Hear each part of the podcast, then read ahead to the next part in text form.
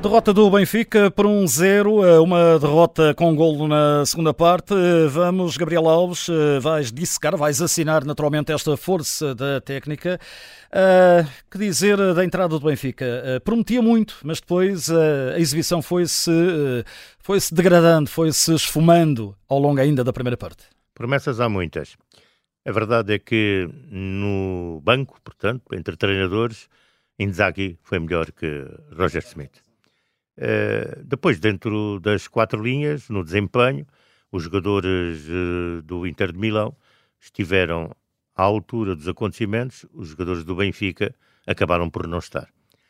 Uh, o Inter de Milão acaba por dominar a partida, ganha por um zero, tem uma bola no poste, uma bola na barra, por o jogo que fizeram a partir da, do recomeço, isto é, a partir do lance inicial da segunda parte, uh, mereciam, portanto, outro tipo de resultado mais largo, uh, perante um Benfica que acabou por não ter estratégia, ter um treinador paralisado no banco, a ver e a deixar correr.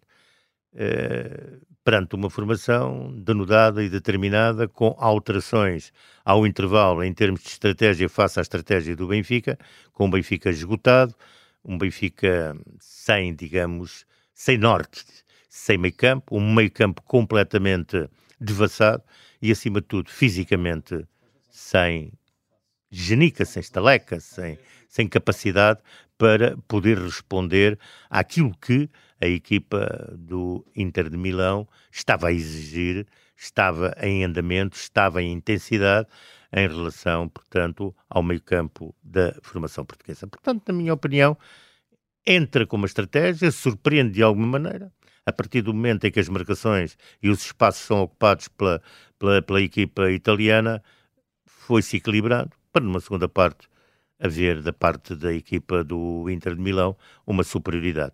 Há um final de jogo com bastante caráter por parte dos jogadores do Benfica, que realçamos, tentaram tudo, eh, depois de se poderem afundar de uma forma, enfim, que não seria nada boa para o futebol português, foram à luta ainda, ainda conseguiram lá depois de alterações. Mais, mais, mais acima de tudo, no plano físico, alterações que vieram tarde e a más horas.